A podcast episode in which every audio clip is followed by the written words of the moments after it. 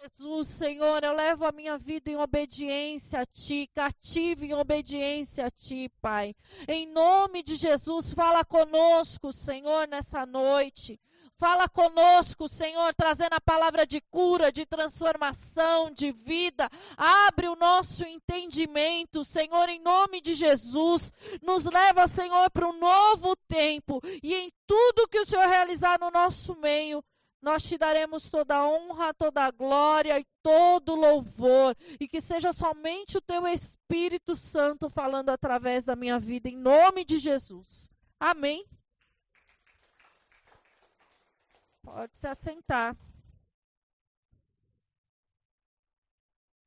Eu e as coisas que eu ponho para não voar, né? Põe uma coisa aqui, outra lá, senão sai tudo voando. Mas não desliga o ventilador, não, pelo amor de Deus. Sem o ventilador a gente tem um treco. Jesus, ele nos batiza com a plenitude do Espírito Santo. Em Atos 2, 3, a igreja estava reunida no cenáculo e aí vem um vento impetuoso invadindo o cenáculo e a manifestação de línguas de fogo sobre a cabeça. Então, o batismo com o Espírito Santo, ele nos capacita para enfrentar os desafios, para enfrentar as dificuldades da vida. Ele nos capacita, muitas vezes, a passar por situações difíceis, de humilhação, de perseguição, de contenda. Ele intensifica a sua fé. Ele é o selo da tua fé. Amém? O batismo com o Espírito Santo, a partir do momento que você confessa a Cristo, o Espírito Santo começa a habitar dentro de você. Mas o batismo com o Espírito Santo, ele vai te enchendo de autoridade, ele vai te enchendo de poder. E um dos dons da manifestação do Espírito Santo de Deus é o dom de línguas. Essa língua estranha que você ouve a gente falando que ninguém entende nada. Flavinho, meu filho, passa para a cadeira que não quebra, pelo amor de Deus. O seu Francisco também, por favor. Ninguém quer vocês caindo no chão. Toda pessoa que é selada pelo Espírito Santo, ela se submete à vontade de Deus. Toda pessoa que é selada por esse batismo, ela se santifica, ela é separada pelo Senhor. E ela tem o prazer em fazer as coisas que o Senhor nos direciona, mesmo quando está doendo. Ela tem prazer em obedecer a palavra de Deus. E ela passa a ser um instrumento do Senhor nesse mundo. Habilitado e preparado para realizar a obra de Deus. Então, não tem a ver mais com a razão do homem, sabe? Do ser humano. Quando a gente fala homem, a gente está falando de ser humano. Não tem a ver mais com o que eu quero. O que eu quero já não, tem muito significado. Ah, está no meio de uma briga, mas eu tenho razão. Tanto faz quem tem razão. Importa que a situação se resolva, que o ambiente seja de paz. Que Deus se agrade do seu posicionamento. É mais ou menos assim. Eu vou dar um exemplo assim meio louco. Pelo amor de Deus, não estou falando de ninguém, não é recado para ninguém. Eu só estou usando esse exemplo porque quando a gente fala de orgulho, por exemplo, a figura masculina ela, ela é mais presente com o orgulho do que com a feminina. Então, por exemplo, é muito mais fácil para uma mulher perdoar uma traição e viver uma restauração do, num relacionamento do que um homem. Não é? Eu conheço inúmeras que passou por cima e foi-se embora. Já o homem não. Não precisa nem ir nos finalmente. Só de olhar já já não estou gostando. Já está me expondo. Já está ferindo. Então, assim, é muitas vezes abrir mão do seu querer. Vou dar um exemplo louco, maluco, absurdo. Não é Deus falando com ninguém, não é a direção de Deus para a vida de ninguém, pelo amor de Deus, entenda. Imagina, é, eu tenho que deixar as coisas muito bem claras nessa igreja, porque senão o povo fica, sei lá. Imagina um homem que foi traído e Deus fala assim, então, mais ou menos igual a outra, né? Vai lá e casa com a prostituta, igual ele fez com o profeta.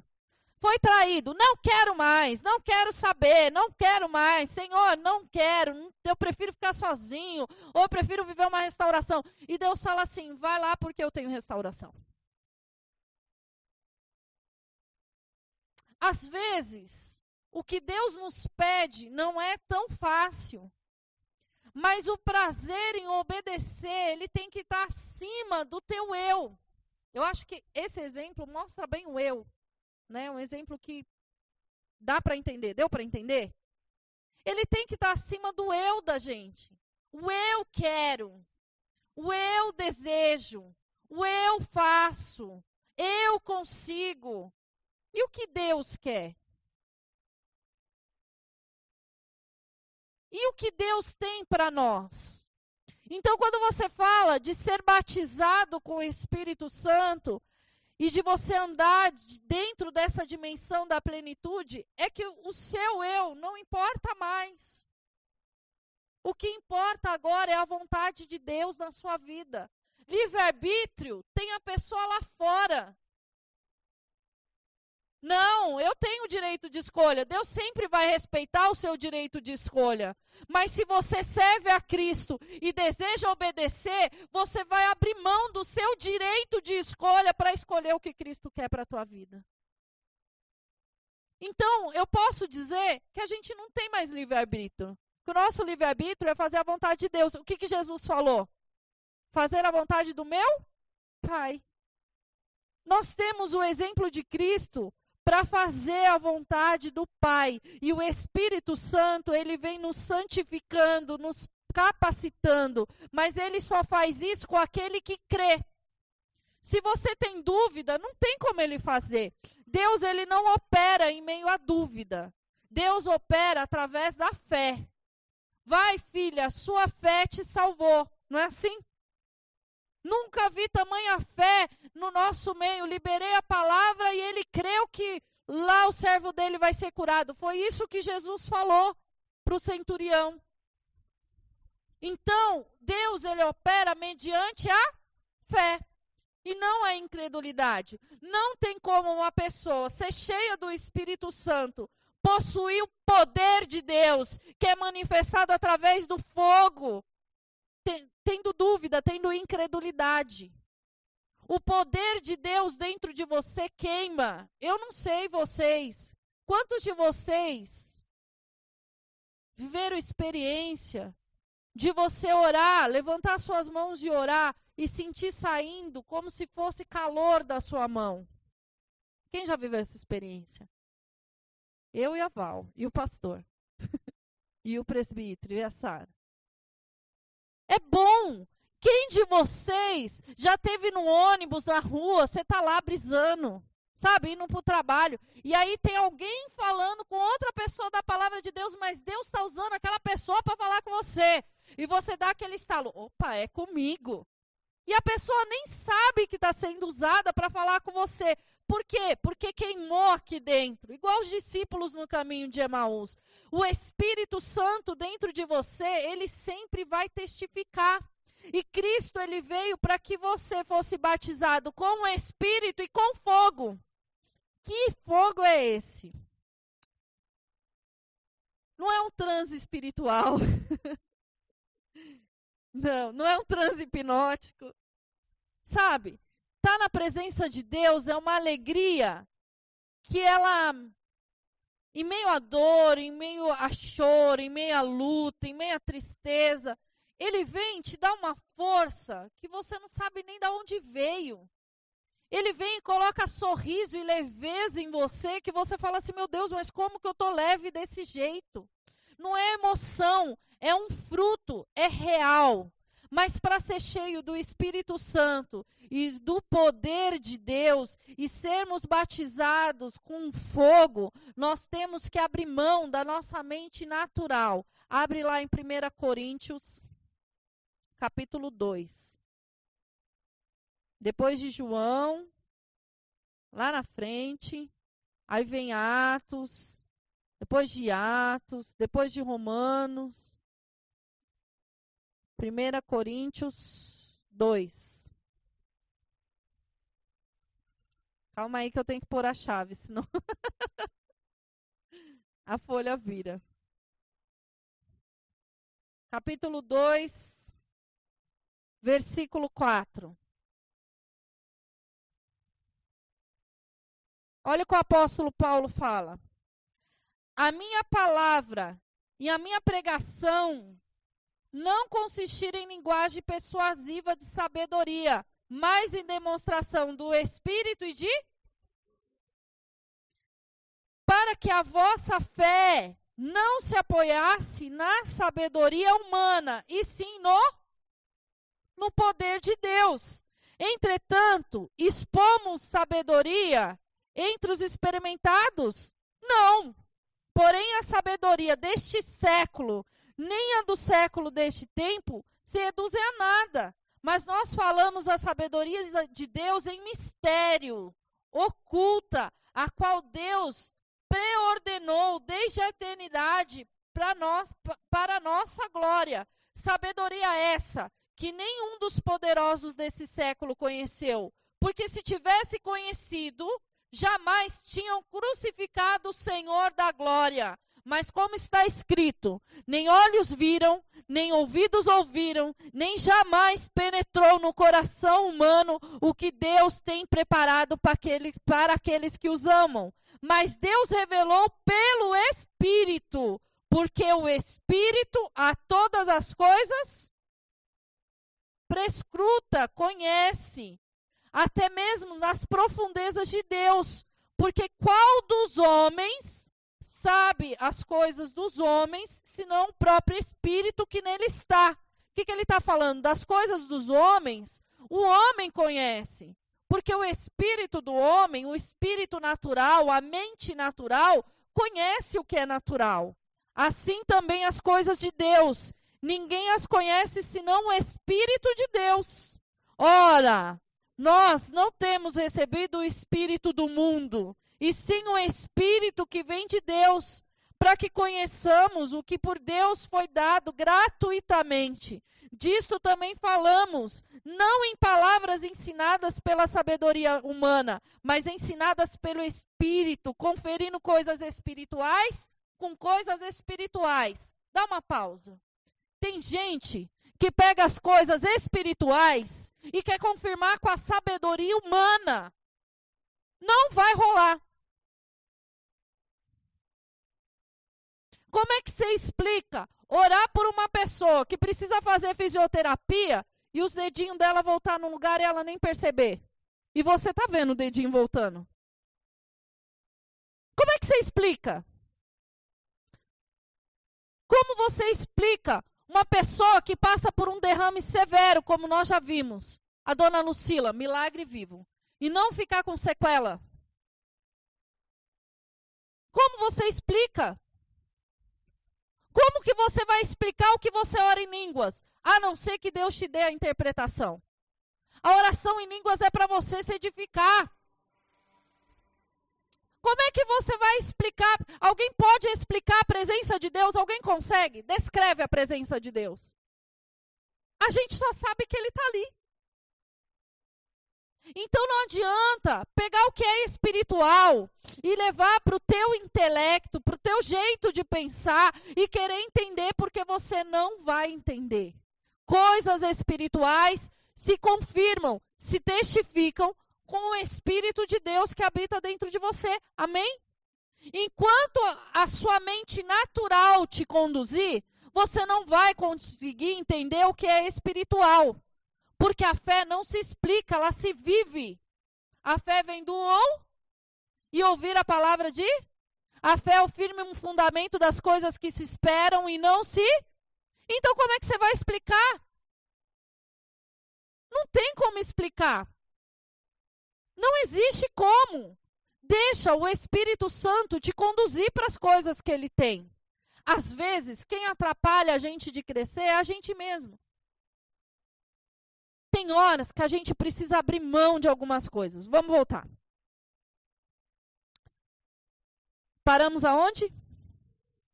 13, né? Disso também falamos, não em palavras ensinada por sabedoria humana, mas ensinada pelo Espírito, conferindo coisas espirituais com, com, com espirituais. Ora, o homem natural não aceita as coisas de Deus porque são loucura, não entende, não pode entendê-las, porque elas se discernem espiritualmente. É isso que eu te expliquei. Porém, um homem espiritual, ele julga todas as coisas, mas ele não é julgado por ninguém. Pois quem conheceu a mente do Senhor, que possa instruir. Nós, porém, temos a mente de. Você tem a mente do quê? Você tem a mente do quê? E por que, que você quer explicar? Não vai virar agora, tá? Por que, que você quer explicar o que Cristo tem para a tua vida com a tua mente humana? Vamos lá. Vamos para um exemplo de uma pessoa que tinha a mente carnal, a mente natural, a mente humana. Abre lá em 2 Reis. Vira para o seu irmão e fala assim: Você tem a mente de Cristo. É segunda reis, tá, gente? Não sei se eu falei primeira, mas é segunda.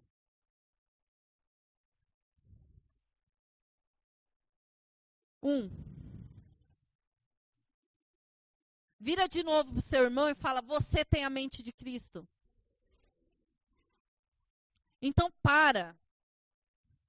Vira para o seu irmão, fala: Então para de querer explicar o que é espiritual com a tua natureza. Entenda que o Espírito Santo é quem te ensina. Amém? Segunda Reis 1, versículo 2. E caiu Acasias pelas grades de um quarto alto em Samaria. Ô oh, Samaria. E adoeceu. O cara caiu do quarto. Enviou mensageiros e lhe disse: Ide, consultai a Baal Zebude, Deus de Ecrom, se saíres desta doença, se sairei desta doença. Mas o anjo do Senhor disse a quem? O tesbita: Dispõe-te e sobe para encontrar com o mensageiro do rei de Samaria. E diz-lhes: Porventura não há Deus em Israel para ir consultar Baal-Zebude, Deus de Ecrom? Por isso, assim diz o Senhor: da cama que subistes não descerá, mas sem falta morrerás. E então Elias partiu. Até aqui. Acasias era um rei de Samaria. Ele conhecia a palavra de Deus. Ele sabia que ele não ia ter que consultar sacerdote de demônio, de idolatria nenhuma. Ele sabia que tinha profeta em Israel, ele deveria ter procurado os profetas de Deus, ele deveria ter procurado Elias, mas ele foi procurar quem? Um homem que conhece, ele tipifica Acasias, o homem que conhece o que é certo, ele, enxerga, ele sabe que o certo é procurar o Deus de Israel, mas ele faz o que é errado. Era uma situação de ameaça. Elias não ia com a cara dele. Quem libera a palavra é o profeta. Quem libera a palavra é Deus através do profeta. O profeta não vai liberar uma palavra dele mesmo, porque ele não tem como fazer essa palavra se cumprir. A palavra que sai do trono de Deus na boca do profeta é uma verdade. O poder que está em Deus opera através do profeta com um propósito. Ele teria que procurar o profeta, o profeta gostando ou não dele, que eu acho que não é muito o caso de Elias. O problema aqui com Elias era assim: o cara é um rei e levou todo um povo para idolatria. Vou falar a real. Eu, como pastora, simples ovelhinha do meio, Ensino para Gabriela. Vai lá e faz assim. Vem o Gabriel e fala para ela fazer assado. E ela faz assado. E ensina mais 10 a fazer assado. Como que eu falei para ela fazer? Fala para você se você vai ter a paciência. Você vai ficar calmo? Assim era Elias, gente. Assim era Elias. Você delegou uma função que ele tinha de levar todo mundo para adorar um único Deus. Ele não estava fazendo porque ele não queria. Esse era o problema. Então, o problema de Elias com Acasias era se conserta. Se se consertasse, ele ia continuar desse jeito com ele? Não. Mas ali, Acasias ele estava andando como o quê? Como um homem natural. Como um homem que tem uma mente natural. Como um homem que sabe o que é certo e acaba fazendo o que é errado. Porque um homem natural, diante da situação difícil, ele não busca a direção de Deus, ele faz o que ele acha que deve fazer. O homem natural, ele despreza a direção de Deus e vai atrás de conselhos, muitas vezes de pessoas que não têm nada a ver com Cristo. O homem natural, ele não reconhece o erro, ele culpa o outro. Ele foi culpar Elias. Depois disso, a palavra chega até ele e ele pega lá, vamos continuar lendo, vamos para o texto. Versículo 9. Não, eu quero mostrar para vocês na palavra, que aí vocês não vão falar assim, ah, vai que é migué da pastora. Não é. É bom que aí eu bebo água. É o mesmo capítulo, só que o versículo é o 9. Acharam? Então, lhe enviou o rei um capitão de 50, com seus 50 soldados que subiram a Elias, pois esse estava sentado no monte. E disse-lhe o capitão ao homem de Deus, o rei: Desce. Elias, porém, respondeu ao capitão de 50: Se eu sou homem de Deus, que desça fogo do céu, consuma você e os seus 50. Então o fogo desceu do céu e consumiu. Mais uma vez, versículo 11: tornou o rei enviar-lhe outro capitão de 50 com seus 50. E este lhe falou ao homem de Deus: Diz o rei: Desce depressa. Respondeu Elias e disse-lhe: Se eu sou homem de Deus, que desça fogo do céu, consuma a ti e teus 50. Então, o fogo de Deus desceu do céu e consumiu os 50 tornou rei enviar pela terceira vez um capitão de 50 com seus 50. Então subiu o capitão diante dos seus 50, pôs-se de joelho diante de Elias e suplicou-lhe e disse: Homem de Deus, ó, ó o reconhecimento, peço-te, preciosa aos teus olhos a minha vida e a vida dos meus 50, os 50 servos. Pois fogo desceu do céu e consumiu os 50 primeiros e os 50 segundos.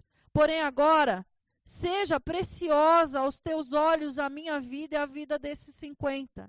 Então o anjo do Senhor disse a Lia: Desce com esse, não temas. Levantou com ele e desceu até o rei e disse: Assim diz o Senhor, que enviasse os mensageiros a consultar Baal Zebu de Deus de Ecrom. Será acaso, por, porventura, que não há Deus em Israel, para que cuja palavra se consultasse?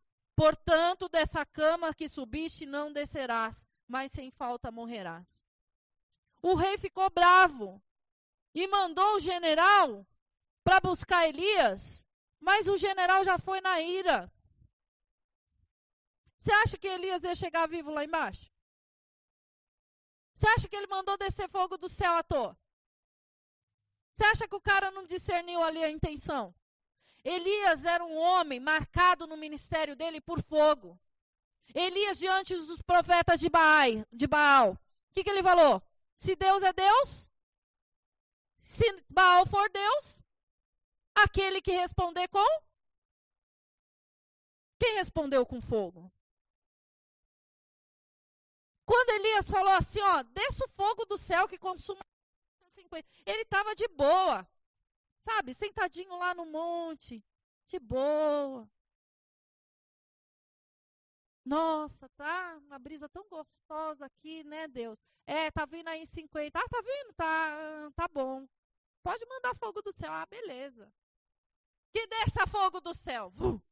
Mas nem medo do fogo chamuscar ele. Porque aquele que é marcado pelo Espírito Santo, aquele que é cheio do Espírito Santo, ele não tem medo do fogo que vem do altar de Deus. Elias não tinha medo desse fogo, tanto é que ele foi levado aos céus numa carruagem de Custava o homem, depois diante de um profeta, se humilhar, pedir perdão, igual fez Ezequias?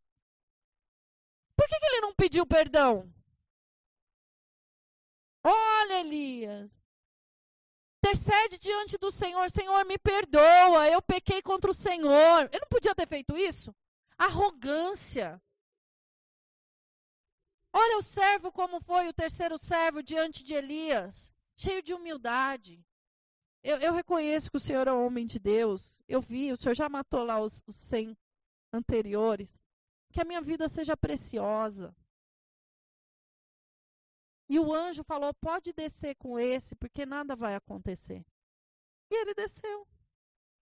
O servo de Deus, ele é obediente à voz de Deus.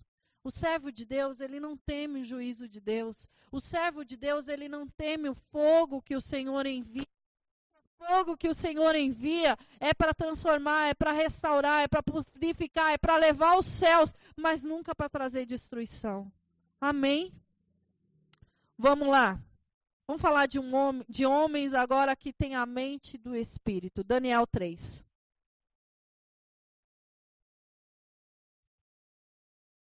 O profeta, ele nunca vai andar com alguém que tem a mente carnal.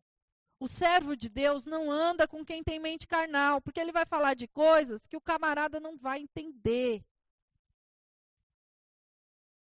O homem natural, ele cede às coisas do mundo, aos prazeres do mundo, a carne dele, o achismo dele, a arrogância dele, o desejo dele.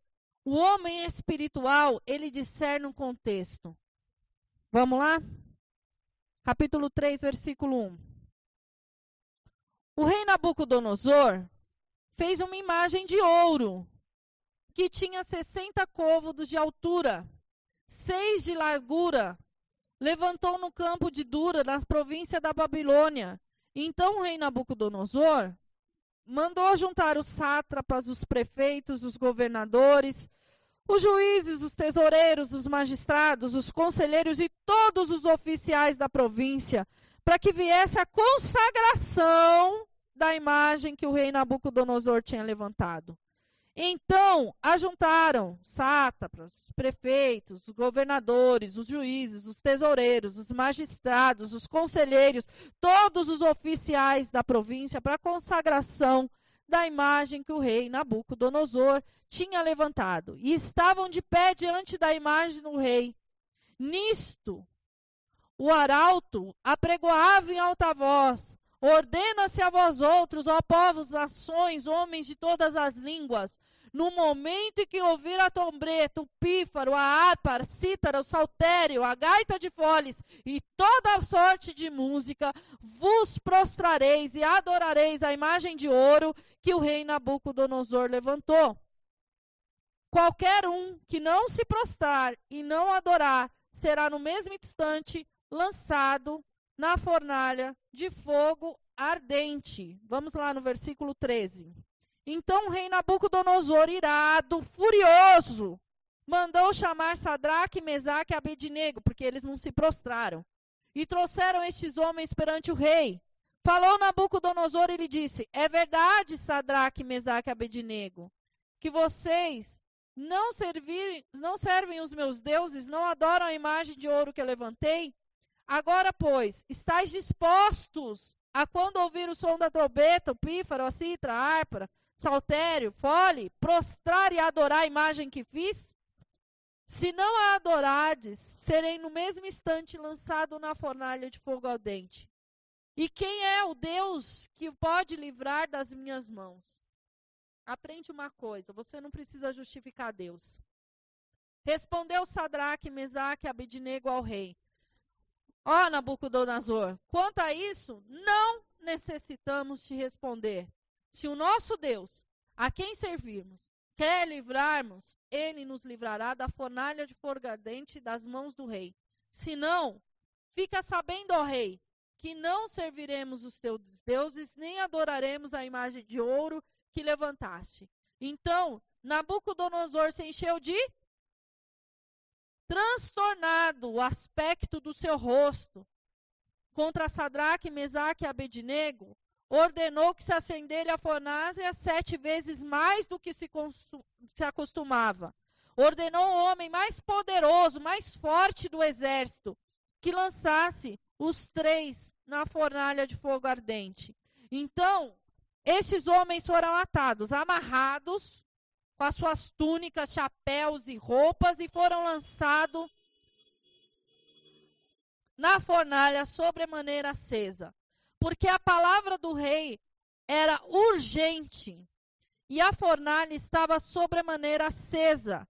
As chamas do fogo mataram os homens que foram lançados de cima para dentro, Sadraque, Mesaque e Abednego. Esses três homens, Sadraque, Mesaque e Abednego, caíram amarrados dentro da fornalha.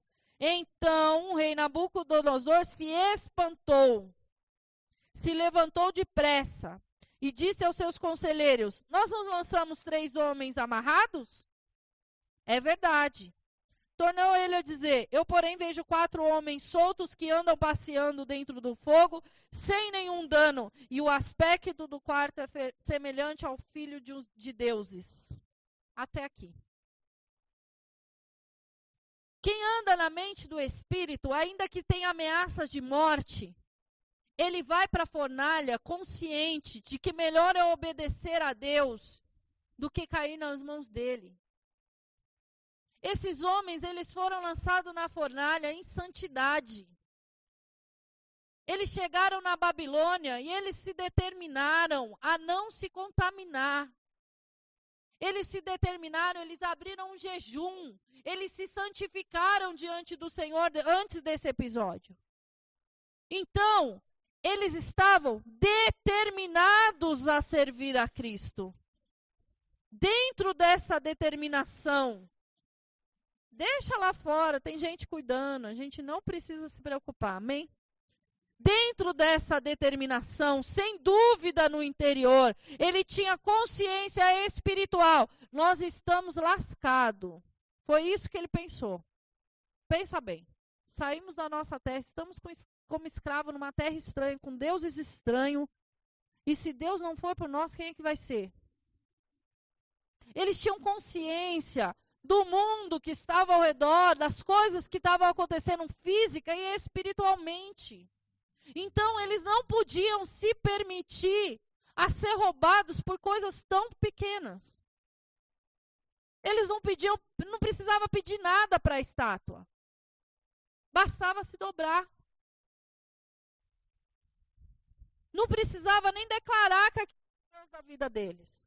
Bastava se dobrar. Sabiam que existia uma direção de Deus que não era para se dobrar diante de imagem de escultura, nem do céu nem da terra. E eles decidiram ser obedientes. O homem obediente que anda lançado no dia do fogo, no dia difícil, o fogo não toca, o fogo não queima, não importa o jeito que ele é lançado, não importa se ele foi lançado amarrado de forma que não consiga andar. Jesus Cristo está junto com esse homem para livrar de todo mal, porque junto com a tentação sempre vem o livramento, junto com a situação de dificuldade sempre vem o escape. Para aquele que é fiel e confia em Cristo, sempre haverá um escape em nome de Jesus. Levíticos 10 conta a história. Vamos abrir lá? Vamos falar mais um pouquinho de fogo. Eles se apresentaram em santidade diante do Senhor, em obediência. Acasias não. E em Levíticos 10, versículo 1,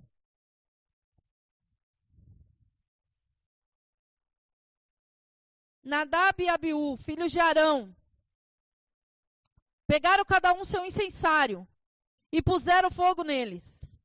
E sobre este incenso trouxe fogo estranho perante o Senhor, e a face do Senhor, o que ele não lhes ordenara.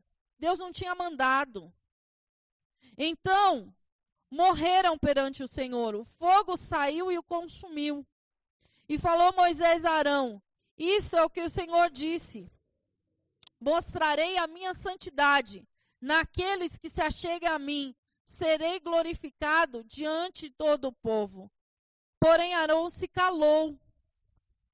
Moisés chamou a Misael, a Eusafã, filhos de Uziel, tio de Arão, e disse-lhe: Chegai-vos, tirai vossos irmãos do santuário, para fora do arraial. Chegaram, pois, e os levaram para as túnicas para fora do arraial, como Moisés tinha dito.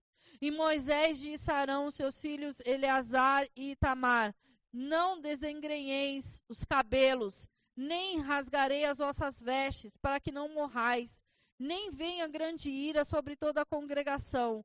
Mas vossos irmãos e toda a casa de Israel tem lamentar, lamentem o incêndio que Deus suscitou não saireis da porta da tenda da congregação, para que não morrais, porque está sobre vós o óleo da unção do Senhor. E fizeram conforme a palavra de Moisés. Deus não tinha pedido para eles, eles eram responsáveis pelo fogo, mas talvez, algumas Bíblias, algumas anotações, diz que talvez ele não pegou o fogo do lugar certo. Outros dizem que eles estavam embriagados, não importa. O que importa é que não obedeceu a Deus. Deus não pediu. Quando você faz o que Deus não pede, ainda que você ache que é o certo, ou aparentemente seria o certo, ou você conduz para uma direção que Deus não está conduzindo, isso sobe diante de Deus como um fogo estranho.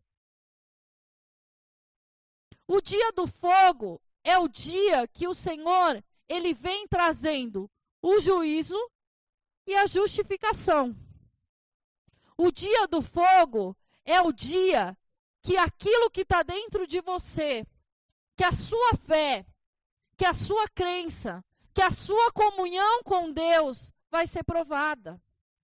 Abre lá em 1 Coríntios.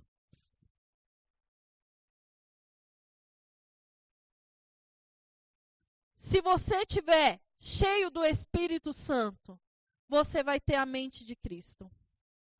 1 Coríntios 3. Se você tiver cheio do Espírito Santo, o fogo não vai te consumir. Porque você vai ser direcionado pelo Espírito Santo. Se você tiver cheio do Espírito Santo, Cristo, com o entendimento que Deus te deu e abrir mão do seu eu, da sua vontade, do seu querer, do seu ego, dos seus achismos, dos ensinamentos que você teve e deixar o Espírito Santo te conduzir, a obra que vai se manifestar na sua vida é a obra de permanência na presença do Senhor. Acharam?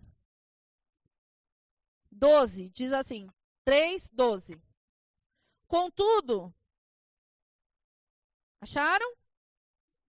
1 Coríntios 3,12. Contudo, se alguém edifica sobre o fundamento é ouro, é prata, é pedras preciosas, madeira, fenopalha, manifesta se tornará a obra de cada um, pois o dia, esse o dia, é o dia do Senhor, é o dia do fogo, a demonstrará, porque está sendo revelada pelo fogo. E qual seja a obra de cada um, o próprio fogo provará. Se permanecer a obra de alguém, sobre o fundamento que edificou, esse receberá galardão. Se a obra de alguém se queimar, sofrerá dano, mas esse mesmo será salvo. Todavia, através do fogo. Não sabeis que sois santuários de Deus e que o Espírito de Deus habita em você? Se alguém destruir o santuário de Deus, Deus o destruirá, porque o santuário de Deus, que é você, é sagrado. Se alguém destruir o santuário de Deus, Deus o destruirá. E como é que você vai pegar gancho da aula de ontem? Como é que você vai pegar o seu corpo, que habita o Espírito Santo de Deus, e se fazer um, sabe-se lá Deus com quê? Um jacaré, com um cachorro, com um papagaio. Não entenderam? Quem teve na aula ontem aqui? O seu corpo é santo, o Espírito Santo habita dentro de você. Não dá para o seu corpo ser feito um com qualquer um. Não dá para você, vou falar rasgado, ter relação sexual com qualquer um. Se é casado, tenha relação sexual com seu marido, com a sua esposa, em santidade. O que, que é isso em santidade? Com a cabeça nele, pelo amor de Deus, e com o resto todo também. ah, eu te amo, Val. Só você para quebrar o clima. Gente, pelo amor de Deus, não precisa de um segundo de borracha. Para onde está indo essa ministração, Jesus? Tem misericórdia da minha vida. Não precisa. Mas você não é casado, o presbítero até virou as costas, falou: Meu Deus, vou embora. não precisa. Sabe? Não precisa. Toma um banho, passa uns creme gostosos, se perfuma, bota uma lingerie, já, já fechou. Para quem é casado, para quem é solteiro, fecha as pernas. Pesou, né? Guarda dentro da calça esse negócio que é pendurado que não cai. Guarda, gente. Não é hora, não é mão na coisa, não é coisa na mão. Gente, olha, eu ouvi um testemunho de uma pessoa que diz que a menina na escola só era virgem num selinho lacrado, que até no, no buraco do nariz a menina não era mais virgem. Gabriela, eu não vou te explicar isso não. Encontro de mulheres eu te explico. Gente, santidade, santidade é santidade. Se é casado, é casado. Vai lá e desfruta um do outro, que está tudo certo. Se não é, então, pelo amor de Deus, namora em santidade. E se não namora, não fica. Porque se você continuar ficando, você vai ficar nos quintos dos infernos com o capeta. Vai beijar na boca dele também? Ou vai querer que se manifeste o demônio na vida da outra pessoa quando você estiver beijando na boca? Ou quando você estiver com a mão na coisa? Ou vai querer que engrosse a voz e fale com quem que você está tendo relação? Porque você engana quem pensa que está transando com o ser humano que está ali. Voltando ao texto. A gente precisa conversar. Isso não estava no nosso. Voltando ao texto. O fogo consome aquilo que é perecível. E não entenda isso como recado, não, porque eu não gosto de ficar falando essas coisas para vocês. Pô, dá mó vergonha, mano. O fogo consome as coisas perecíveis. Feno, madeira e palha representa pessoas que andam na superficialidade. Ouve a palavra de Deus, mas não pratica. Pessoa que anda atrás da bênção. Eu preciso que Deus me abra uma porta de emprego. Eu preciso que Deus me cure. Eu preciso que Deus me abençoe. Eu preciso que Deus me dê uma casa, mas não quer fechar as pernas. Mas não quer ter o leito santo. Estou voltando. Entendeu? Quando passa o dia do fogo, que é o dia difícil, é o dia da aprovação, é o dia que você vai falar, e aí, é servo de Deus ou não é? É nessa hora que a pessoa não aguenta. A pessoa não aguenta. Não, peraí, eu vou me prostrar um pouquinho ali. Porque, afinal de contas, né, Deus entende. Deus não entende. Aliás, é um tal de Deus entende. A carne é fraca. O espírito está pronto. Lê o resto do versículo. Deus não te deu tentação que não fosse? Obrigada, pastor. Só o senhor lê a Bíblia nessa igreja. Junto com ela, você tem um escape. Foge da aparência do mal, mas existe ao diabo. Ao diabo a gente vai andando e ao mal a gente não resiste, não foge. Mano, pelo amor de Deus. Vamos lá. Ouro, prata, são as pessoas que elas conhecem a palavra de Deus. Elas amam a Deus.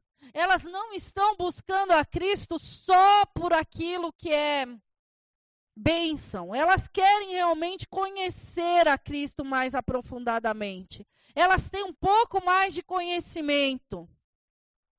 Mas ainda tem impureza dentro dela.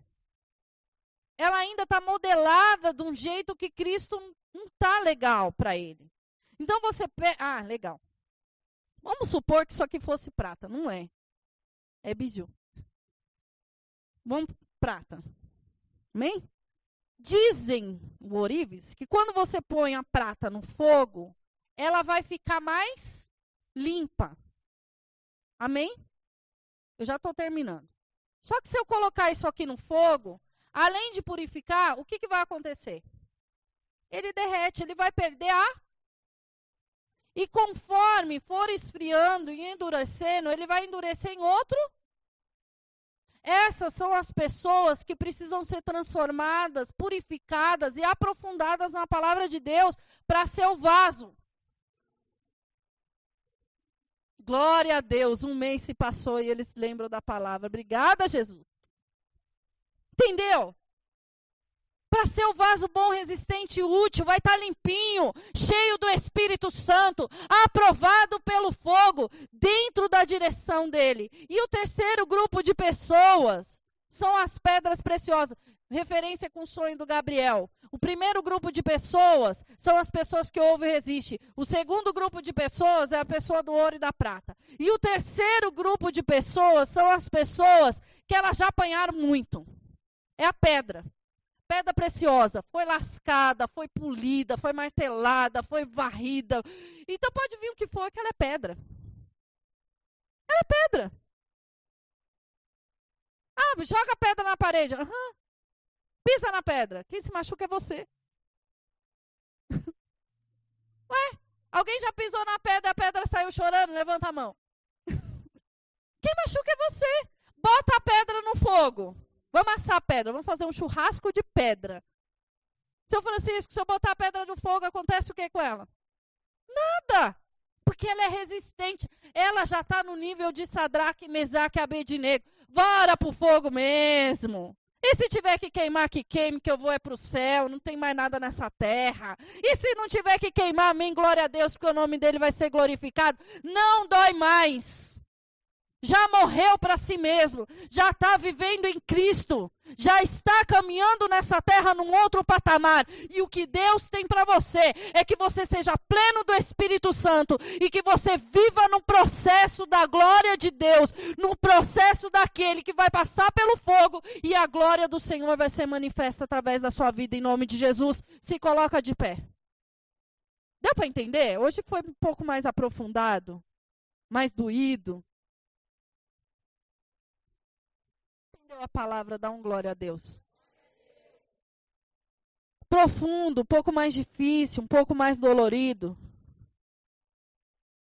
Você precisa ter a mente do quê?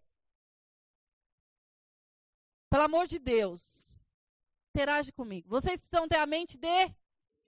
Quem tem a mente de Cristo faz o quê? O que que faz? Hã? Não entendi. Exatamente. Pensa como Cristo. E como Cristo pensa? Como Cristo pensa? Vamos lá, igual está na Bíblia. Vamos supor. Vou fazer de. Jesus, tem misericórdia. Eu não sou. Nem sou digna. Mas vamos supor. Cristo passando na terra. Aí passa lá e faz assim para ele. O que, que você acha que Cristo faria? Sai, demônio, dessa vida em nome de Jesus. É isso que Cristo faria. Vai, filha. Teus pecados foram perdoados. Você entende? Como que Cristo na terra? Ele andou discernindo até a intenção do coração. Já é bem disseste. Teve cinco e esse aí não é teu, não. Ande como Cristo. Tenha a mente de Cristo. Sinta como Cristo. Seja conduzido como Cristo. Não significa que você nunca vai errar. Cristo era perfeito, ele não errou. Você vai errar, mas você tem que ter o caminho do arrependimento. Você não pode errar porque você quer. Aí vem um bonitão, um charmosão lá no trabalho da Carol, dando em cima da Carol. O que, que a Carol vai fazer? Mente de Cristo, pelo amor de Deus, Carol. Dá um exemplo. É. Exato. Mente de Cristo. Sabe? A gente precisa ser mais levado pelo Espírito Santo. E se Deus te pedir uma coisa, Fauner, que você não está afim de fazer? Hã? E se Deus te colocar na frente de um ministério que você não quer?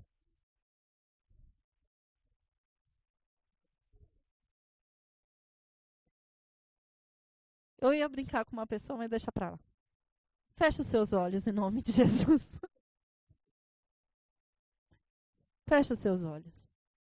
Pede para o Senhor que você tenha a mente de Cristo e que o seu ministério, para quem tem os ministérios já se desenvolvendo, seja como o ministério de Elias, com poder e com fogo. Pede para o Senhor te dar a mente de Cristo e purificar a tua humana, tirar a tua mente natural, o teu jeito de pensar natural, e te dar a mente de Cristo. Fazer você parar de conferir as coisas naturais com as coisas espirituais. Que você possa conferir as coisas espirituais com espirituais. Pede para o Espírito Santo te aprofundar, trazendo a limpeza dentro de você. Pede para o Senhor te encher na plenitude, para que quando vier o dia do fogo, você seja achado e aprovado, para que não te desmonte, para que não te arrebente, para que não te fira, mas para que você seja fortalecido em nome de Jesus. Em nome de Jesus.